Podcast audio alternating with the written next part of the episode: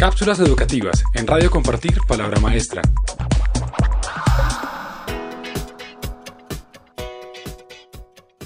Apps para el control del nivel del ruido en el aula de clases.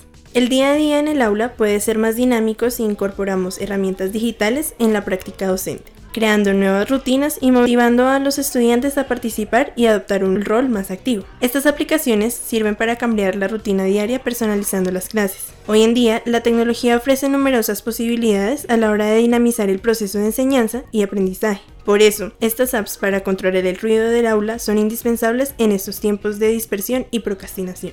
Primero, TrueNoisy. Se trata de un medidor de ruido, el cual se proyecta en la pizarra digital, ayudando a controlar el nivel de ruido en el aula. De esta forma, facilita el control del ambiente, sobre todo a la hora de trabajar en grupo. La aplicación advierte del nivel del ruido a partir de una flecha que señala un color según el nivel del ruido. Si el volumen es bajo, permanecerá en el color verde y amarillo, pero si suben, el volumen pasará a naranja y rojo, color que advierte a los estudiantes que están sobrepasando el límite. Además, cuenta con emoticonos que muestran diferentes expresiones según el nivel de ruido. Esta herramienta anima a mantener un nivel de ruido bajo en clase.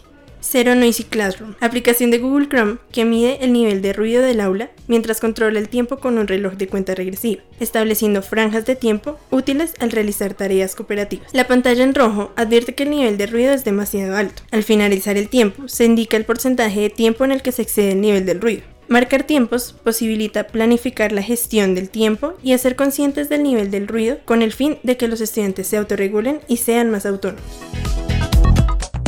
Cápsulas educativas en Radio Compartir Palabra Maestra.